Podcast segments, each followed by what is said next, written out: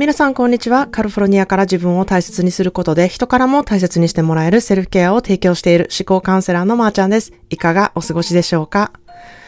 えー、ラッキーなことにですね、私の周りでは、あの、いろんな恋愛をしている方がいるんですね。えー、知り合いの年齢層がちょっと、あの、広いこともあって、まあ、結婚、離婚を繰り返してきた方で、まあ、一人のエンジョ、一人のね、時間をエンジョイしている方とか、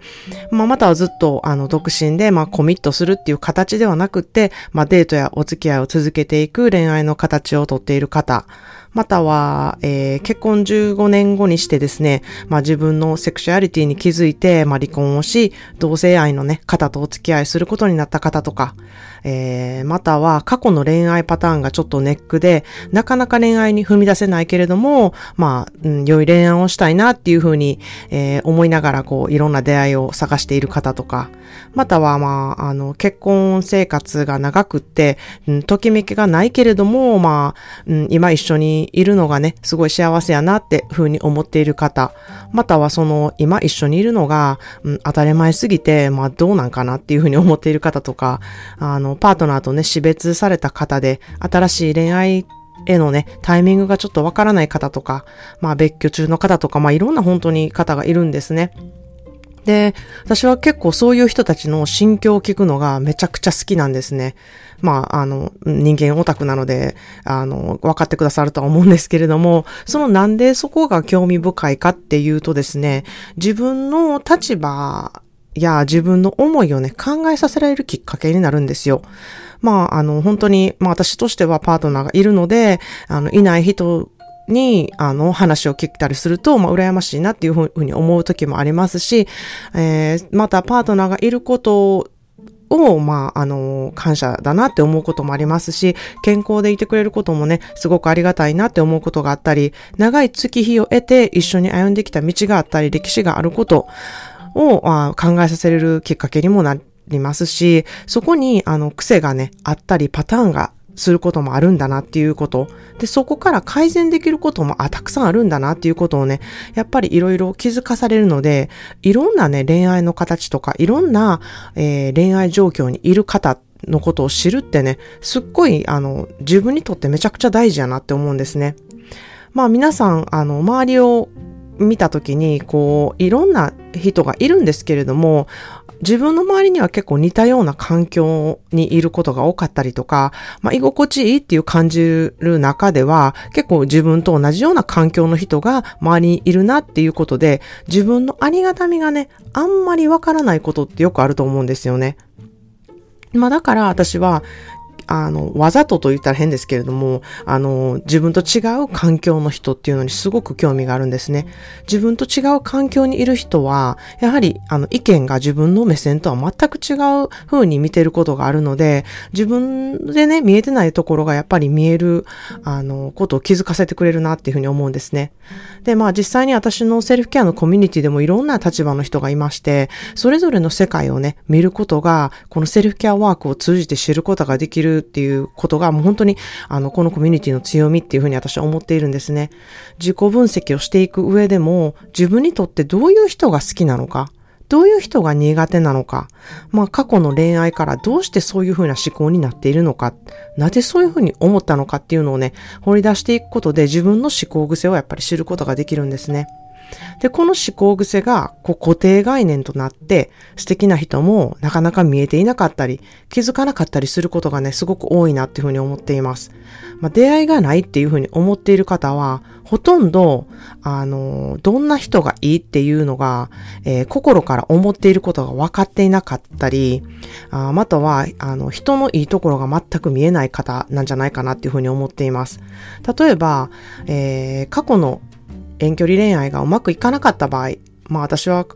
遠距離恋愛にね、向いてないんやわっていうふうに思いがちになるんですね。まあ、すると、遠距離だから無理っていう、そこでちょっとフィルターがかかるんですよね。で、このフィルターが多くなればなるほど、あの、自分に合う人っていう、まあ、いい人っていう、自分に合う人ですね、は、あの、遠ざかっていきます。で、これまた別れた理由が、あの、そういう遠距離恋愛だったっていうことがな、じゃなくても、あの、手っ取り早く友達になんで別れたみたいなこと聞かれた時に、まあ遠距離やったからっていうふうにね、あの、言い訳しやすいんですよね。でもそうすると、どんどん遠距遠距離っていうのは、なんかあかんこと。遠距離っていうのは難しいねんなとか、あの、うまくいかへんねんなみたいな、そういうレッテルがやっぱり貼られるんですね。なので、遠距離恋愛が余計大変みたいになっていくんですね、どんどん。で、あの、遠距離恋愛もめちゃくちゃいいとこいっぱいあるんですよね。で、自分にフォーカスしたやっぱり恋愛ができるので、特にこう恋愛に溺れてしまいがちな人、もうその人のことしか考えられへん、会えることなら毎日会いたいみたいになっている方にはね、すごくあの、いい恋愛の仕方ができるんじゃないかなっていうふうに思っています。自分のことにあの、フォーカスする時間を持てること、相手と会う時と、こう、けじめがつけれること、あとは会ってる時の時間は本当に集中して、あの、いろんなことをね、エンジョイできること。そしてお互いのコミュニケーションをメールなど、こう自分の時間に合わせて取れるっていうことが、あの、すごく、ある意味、こう、便利というか、すごく、あの、いい風に、あの、うん、ループに入ることができるなっていうふうに私は思ってるんですね。まあ私も実際、えー、今の旦那さんエディと会った時は、ちょっとした恋愛、あの、遠距離恋愛だったので、あの、それが私にとっては、あの、遠距離恋愛はすごくいいものだなっていうふうに思わせることだったので、あの、すべてがね、悪いっていうふうには思っていないんですね。で、まあ結婚したいと思っている方はなぜ結婚したいのか。まずそこを考えて、あの、うん、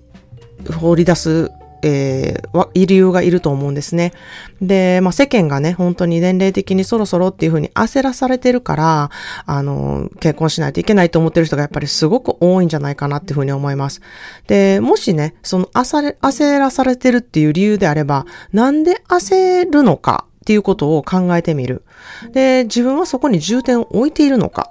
で、結婚できるのであれば誰でもいいのか。で、誰でも良くないんであれば、じゃあどういう条件が欲しいのか。で、それは、あの、あなたにとって満足できる条件なのか。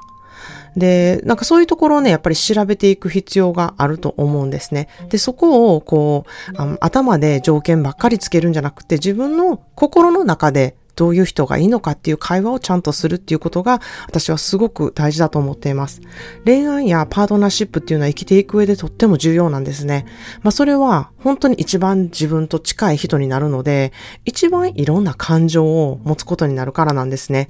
で、一人でいるっていうふうに選択した方も選択したのか、それともそうせざるを得なかったのでは、あの意図が全く変わってくるので、一度考えてみてほしいなっていうふうに思うんですね。えー、自己分析をして自分の思考癖を知ることで、過去の恋愛パターンっていうのをね、分析することを、あの、することでね、今まで失敗やって思ってきたこととか、あの例えば浮気をされて信頼できない気持ちになったこととか、または浮気をして、えー、罪悪感に感じたこととか、まあ、これらはすべてね、思考でセルフケアをすることで全て味方にすることができます。えー、今までこれはあかんかったこととか、蓋をしたいこととか、えー、もう、あの、考えたくないって思うことが、あの、実際、えー、いい風に、あの、いい、これからのいい恋愛にもたらす、すごくツールとなるっていう風に私は考えています。えー、人間関係は本当に簡単じゃないんですけれども、あの、私は難しいとは思ってほしくないんですよね。自分の思考っていうツールを使って、そこをうまく汲み取っていくことが可能なので、あの、全然難しいっていう風には、あの、思ってほしくないなっていう風に思います。で、そのね、ツールをちゃんと使うっていうことをね、あの、うん、得れると、えー、それ、それで人間関係をうまくやっていくと、あの、その人間関係得れることの方が、なくすことよりも大きいなっていうふうに思うからなんですね。自分に合うパートナーシップを、あの、まず知ること。それは自分を知ることから始まります。ということで今日の一言、 English です。Love is not finding somebody to live with. It's finding someone you cannot live without. 恋愛とは一緒に住める人を探すのではなくって、一緒に住む人ならこの人じゃなきゃダメだって思う人をね、見つけることなのですっていう言葉です。Love is not finding someone to live with. It's finding someone you cannot live without. 一緒に住めるための一般条件で選んでほしくないなっていうふうに思います。出会いにたくさんフィルターをかけてチャンスを逃さないでください。今一緒になっている方にまたフィルターをかけないでください。今ある幸せを見逃さないでください。自分の価値、自分の条件は何なのか、それをまずね、あの、知っていただくことで、今あることに目が向け、向けれるようになりますし、これからの恋愛もすごく素敵になっていくっていうふうに思っています。えー、思考でセルフケアで自分が見ていなかった景色やフィルターを知ることができます。まずここにね、気づくことっていうことがすごく大事だと私は思っています。ということで今日は人を見る目がないから、良い恋愛とか結婚ができへん。もう出会いなんかないっていうふうに思っている方へ思考でセルフケアをすることで自分がどれだけフィルターをかけて出会いのチャンスを逃していたか、または今ある状況からあのいいものを見え、得るものを見えていないっていう方が本当に知ることができますよっていうことをお話ししました。そんなでセルフケアのオンラインワークショップを単発イベントで企画しています。えー、2時間でたくさん詰めた内容になっています。セルフケアとはなぜ大事なのか、どうすれば毎日自分で意識してやっていけるのか、どういった効果が得られるのか、詳しく学べる機会を作りました。え、まず、セルフケアのね、情報を得て、どのように取り組めるかっていうのをね、知っていただきたいなっていうふうに思います。えー、興味のある方は公式 LINE にて今週中にお知らせしたいと思ってますので、えー、お見お見逃しなくよろしくお願いします。それでは皆さんもいろいろいてよしで素敵な一日をお過ごしください。Thank you so much for listening to today's podcast. Please subscribe and share. And I will see you in the next episode. Have a wonderful self-care day. Cheers!